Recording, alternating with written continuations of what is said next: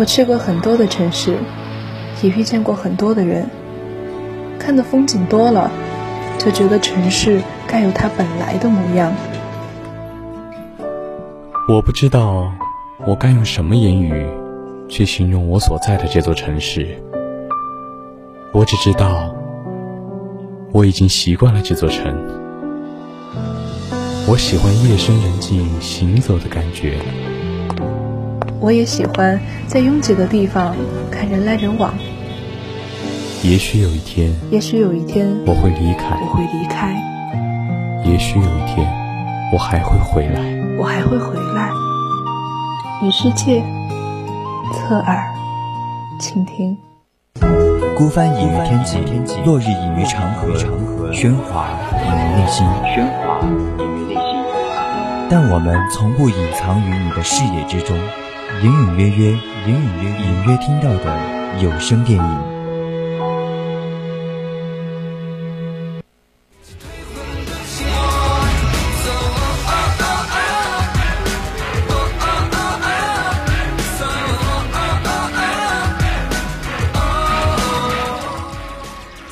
爱的听众朋友们，大家晚上好！这里是 FM 一零零 VOC 广播电台，在每周五晚上二十一点到二十二点为您直播的专栏节目《侧耳倾听》，我是主播汤圆儿。大家好呀，我是主播佳薇，欢迎大家在每周五晚上的直播时间段里收听到我们的隐隐约约。佳薇，我跟你讲，我最近 emo 了。最近我觉得自己好丧啊，每天晚上都在 emo。为什么会 emo 呢？说来听听。就是经历了一些很不好的事情啊，然后控制不住自己的情绪，就在深夜的时候就容易非主流，就会 emo。然后你知道吗？我的室友们看我每天那个样子，就会说：“你你到底怎么了吗？”我说：“我觉得我自己真的好不幸运呀，好像我真的从小到大，嗯，没有遇到过什么特别幸运的事情。”嗯，就是其实我之前也会有一些不幸运的事情吧，但是好在就是朋友的鼓励啊，父母的支持啊，然后我就嗯发现其实生活中还是有很多小幸运的。嗯，然后他们跟我讲，你觉得你很不幸运，你到底不幸运在哪儿了？你看你也没有什么生过大病，然后最近新冠疫情这么严重，你也没有感染新冠，这就已经很幸运了。他说，他说你你不要总跟那些。特别优秀、特别好的人去比你，你可以就是大家都很平凡。他们就让我去看一个电影，就是我们今天要讲那个《奇迹笨小孩》。哦，然后《奇迹笨小孩》我看了。他们就会说，你去看电影，你看看哪个人是特别特别厉害、特别出众的。大家其实大多数都是平凡的人，然后你就要在你这个平凡的日子里面找到自己的幸运的地方，找到自己能让自己开心的地方。对，其实我们在生活当中都是平凡的小人物，但是生活当中还是有很多的美好值得我们去怀念和记忆的。所以说，这部电影的话也是非常值得去看的。那感兴趣的朋友呢，可以加入我们的 QQ 听友四群二七五幺三二九八，或者是在荔枝公屏上与我们互动，也可以搜索微信公众号 FM 一零零青春调频，或者在荔枝 APP 上搜索 VOC 广播电台，关注并收听我们的节目。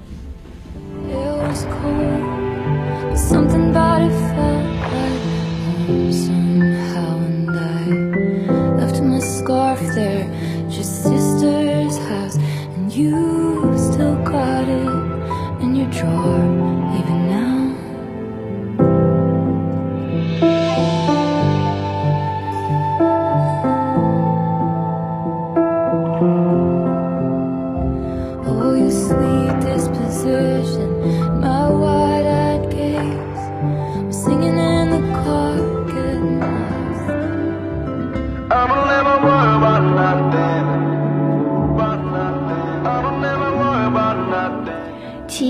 小孩这个电影是由文牧野执导的，呃，宁浩监制的，由易烊千玺、王传君等主演的一部电影，于二零二二年二月一日在中国内地上映，也就是大年初一的时候。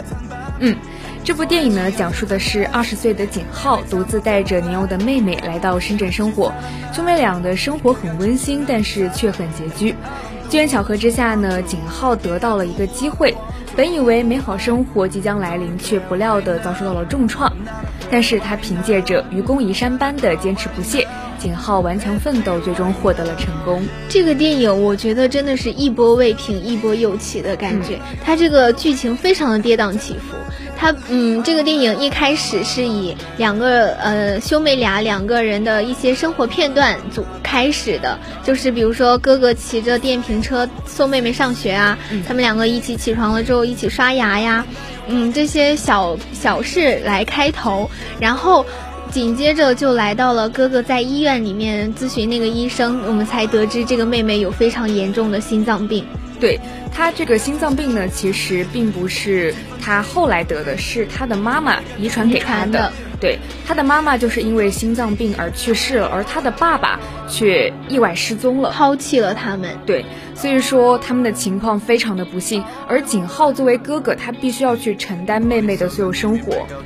他这个问题就是严重在妹妹的病需要在八岁之前做手术，而妹妹现在已经六岁半了，留给他的时间不多了，而且妹妹的病随时都有可能恶化。就嗯，景浩必须要尽。最大的努力去挣赚钱，赚到三十万，至少三十万，而且算上住院费、动手术费、护理费什么的，至少五十万。他要在很短的时间之内凑齐这五十万，一个二十岁的。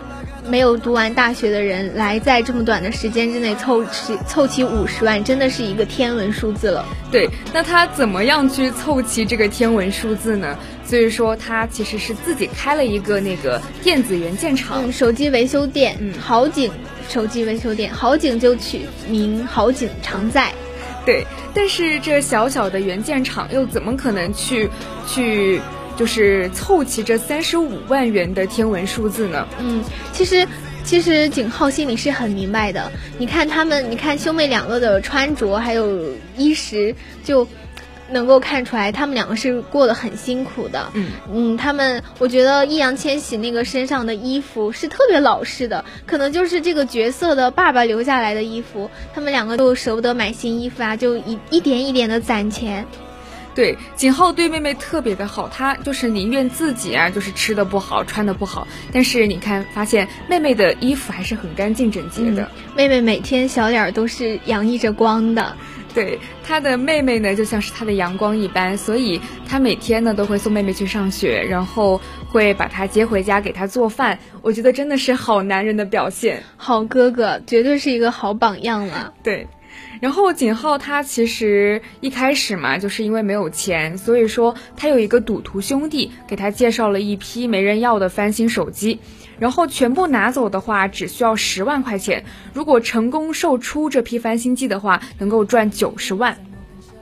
这样中间一个巨大的差额就可以，就是好像一开始他是把它翻新一下卖出去，好像是只能赚两万块钱。嗯，我记得是这个九十万是后来他们得到了在那个大公司另一个机会之后才有的这么个数字。然后呢，但是但是虽然两万块钱很少。但是比起那个手机维修店每天的日收入来说，已经很算是很多了。然后，嗯，景浩把一个旧手机拿回去试了一下，是能用的，是有市场的，所以他就决定压下这批货，去赚那两万块钱的差额。但是，他还就是一个月之内，就是还没有赚到他的两万块钱的时候，这些货都砸在手里了，因为他那个市场开始监管，不让翻新旧手机了。对国家开始去打压这批翻新机，对，这就是一个对于他来说很大的打击了。八万块钱的货都砸在自己手里了，然后把自己所有的家当都压进去了，结果你告诉我这样，定金也没有，什么都没有。对啊，就这笔手机的话，他砸在手上，它不仅仅意味着他接下来的生涯都是在还债，还意味着妹妹没有办法做手术，就很有可能像妈妈一样重蹈覆辙。嗯，但是好在他是一个非常。能够抓住机会的人，他去找了那个王全王传君扮演的角角色。然后给自己就是在那个嗯大老总面前极力的展示推销自己，说可以把那些零件拆开，然后去回收零件再重新做新机。这个又是一个完整的国内第一条这样的产业链，可以很有市场的发展一下。但是那个那个老总那么有商业头脑人，怎么会轻信你一个二十岁的年轻人呢？当然是不信啊。然后千玺扮演的这个景浩就非常的。认真的去追他，骑着电瓶车开的很快很快，去去车站追他，就想跟他上一辆车，给他在车上给他好好的介绍一下自己的想法。对我当时印象特别深刻，他就是骑着他那个电瓶车，然后一路追赶，摔倒了，摔倒了，然后手臂上都是血，手臂后背上都是伤。对，但是他还是通过自己顽强的毅力，他买到了那张那个车票，然后追到了他们的车厢。嗯，同时也跟他有了一个约定，如果说你呃四个月之内能够把这些都零件都拆出来，怎么怎么样，合格率达到百分之多少多少，嗯，我们就可以合作，就可以给你多少多少钱。这也为后面的故事埋下了伏笔。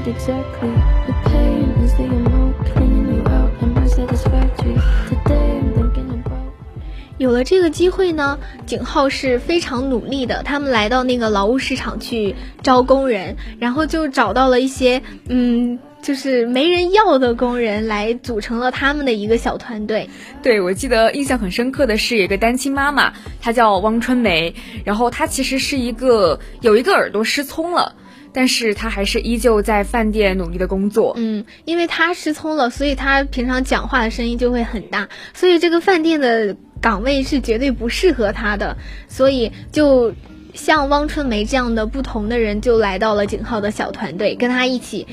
来到这个车间来拆零件，嗯，对。其实除了汪春梅，还有很多其他的人，比如说像有一个人，他之前是犯过前科的，他是一个格斗的人。然后还有像一些坐轮椅的老爷爷，他们都来到了景浩的团队里。非常朴实，都是一些很平凡的人，但是他们也是为了自己的生活来到这个车间里一起打拼。对。其中有一个印象很深的那个那个男一个男生，他在车间工作的过程当中，他结婚了哦，这个特别的温馨。嗯，当时他们吃就是传说中的吃席，嗯，那么多人围在那里吃席的时候，真的那个场面被渲染的非常的生动形象，非常的温馨，非常喜喜庆喜悦。然后当时那么多人一起吃席的时候，每个人脸上都洋溢着笑容，非常的高兴。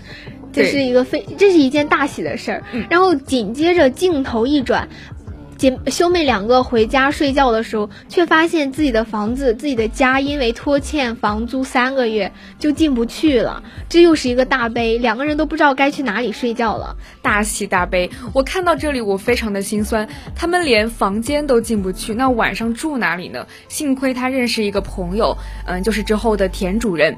然后给他们提供了睡的地方，真的是又有温馨的地方所在。嗯，紧接着又是一个非常悲悲惨的事情，就是那个台风来了。啊，台风，嗯，台风来了，把呃千玺当时是个什么剧情来着？台风就是特别的大嘛，然后当时我记得因为下台风，然后下雨嘛，然后妹妹的话都不能够回家，在那个保安室里面等哥哥回家，整个人都淋透了。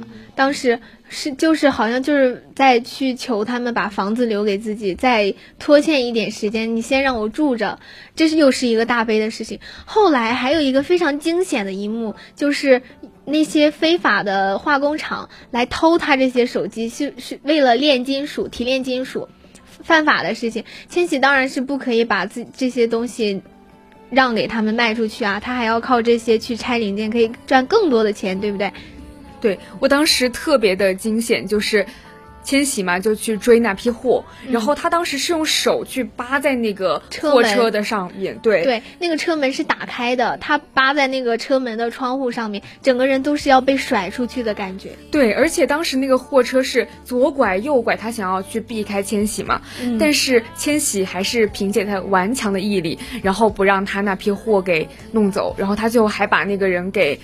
就是打死了嘛，最后是对，不是，就是两个人在搏斗的过程中，在那个车门里给甩出去了，两个人都躺躺下了，都倒在了马路上。对，这个时候妹妹走过来，就好心酸。对，那个那个无辜的大眼睛里面充满着泪水，看着自己的哥哥，好心疼啊！看着他手上的伤，去医院吧。那个那个，我觉得那个小女孩演的。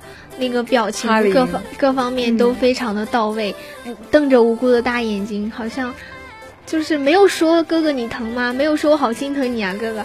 但是那个所有的情绪都在他的那个眼泪里面呢，真的是无声胜有声。当时妹妹的场景就是没有穿鞋，光着脚，把把鞋给跑掉了。对，当时哥哥看到非常的心疼，说你这么远跑过来就为了找我，我真的是内心好心酸呀。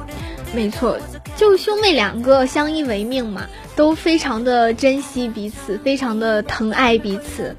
对，哥哥也是非常好的，他把妹妹带回家，然后给她吹头发，然后妹妹被蚊子咬了，给她擦花露水，这也是非常温馨的一个场景。非常温馨。还有就是在刚刚说到的那个卡车上非常惊险的那个一幕的时候，呃，景浩的手指受伤了，左手的无名指和中指整个的对变形骨折了。所以他的手就要上那个钢板去保护他，但是他为了维护厂里面的日常花销之类的，他还是选择了去高空作业，嗯，去那么好几十层的大楼上外面去高空吊着擦玻璃。对，当时特别惊险，他差一点就摔下来了。嗯，他的桶掉下去了。当时那个负责人很生气的就吼他说：“这次是桶掉下来的，那下次你掉下来怎么办？你的手受伤了，你懂不懂规矩啊？你为什么还要上去干这么危险的工作嘛？”但是他也是没有办法。对呀，大家都是没有办法，没有钱就，但是我就是要挣钱啊！我不挣钱，我的工作就维持不下去了。虽然受伤了，我也是没有办法的。然后那个岳哥也是非常的心疼人吧，最后工资多给了他一点，嗯。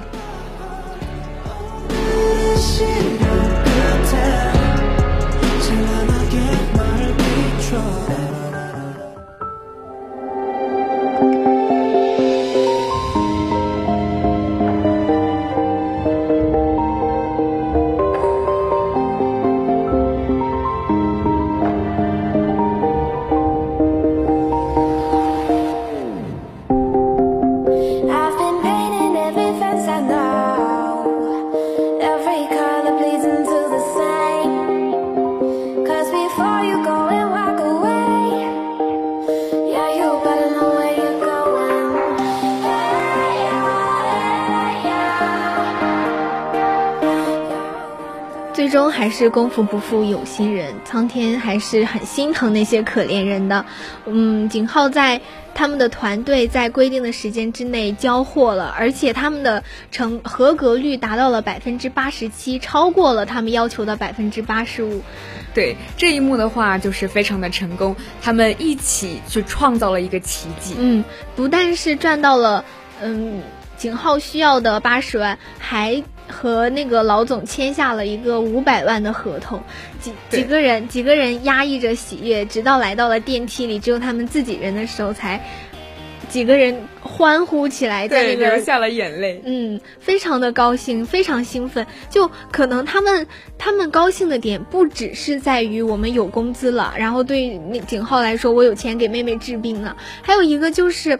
我们都是非常平凡的人，但是我们就创造了一个曾经你们都觉得我们完成不了的奇迹。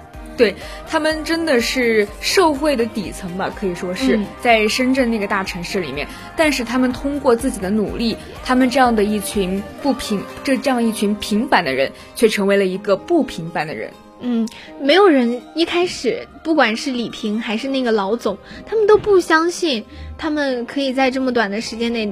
就简单的设备可以让合格率达到百分之八十五以上，没有人相信他们，但是他们就凭借着自己的双手，没有多余的工具，凭借着自己的双手和和坚持，把这个目标给达成了。对他们其实就是一个奇迹小队，他们一家人在一起非常的幸福。我觉得每一个人他都是彼此的救赎，他们团结，然后相互依靠，相互理解，每一个人都在用各自的生活方式去生存，这让我看到了人与人之间的信任和温暖。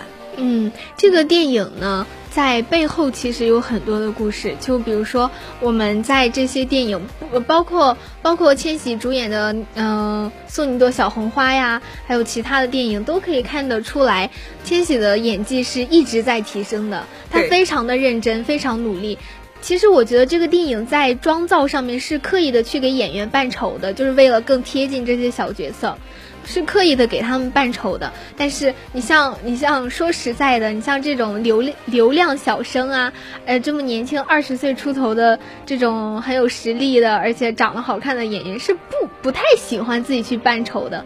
但是千玺在这么多电影里面都不会避讳这些。对他靠自己的实力去赢得了人们对他的赞赏，然后他也是一个非常好的演员，就像是那个导演文牧野，他也说千玺身上有特别大的能量，角色完成非常好，给了他很多的惊喜。嗯，还有就是这个电影里面的故事的时代背景和故事的发生都是根据事实改编的。嗯，其实我一开始看这个电影的时候，我本身是不太相信，可能我觉得他改编了很多吧，只是有一个原型在，但是。他绝对改变了很多，不可能有这么。奇迹的事情发生，对。然后在最后电影最后，千玺成作为一个成功人士，作为一个大集团的 CEO，在发言的时候，他的集团嗯其他的合作伙伴不是在下面坐着吗？给每个人单独的镜头，然后下面写着谁谁谁，呃什么什么年创作了自己的什么什么公司，我才发现哦，原来这些人是真的存在的，而且这个团队几乎每个人后来都有了自己的成就。他们都是靠着自己的努力，然后最后成为了现在的自己。嗯，他们帮千玺完成了千玺想要的那些八十万甚至更大的目标，同时千玺也给了他们机会，我们一起去创创造了属于各自的奇迹。对，我觉得这就是《奇迹笨小孩》这部电影想要告诉我们的。即便我们是很平凡的人，但是我们最后也可以通过自己的努力去追求我们自己的梦想，去达到一个目标。没错，每个人其实每个人都是很平凡的。我们在自己的世界里面是主角，是中心。我们用自己的眼睛去观察这个世界的时候，觉得好像世界都在围着我转。但是其实我们每个人都是这个苍茫人海当中的一粒子而已。没有人是多么成功，没有没有几个马云，没有几个迪丽热巴，也没有几个。国家总统是不是？大家大多数人都是这么平凡的，但是我们要努力用心的去经营我们的生活，在我们的生活当中寻找光亮，把我们的平凡的世界在平凡的世界里面创造奇迹，把我们平凡的生活变得不平凡。对我们每一个人其实都是笨小孩，那其实我们每一个人都是奋斗中的你我，那我们也希望呢能够创造奇迹，在短暂的青春当中能够不留遗憾。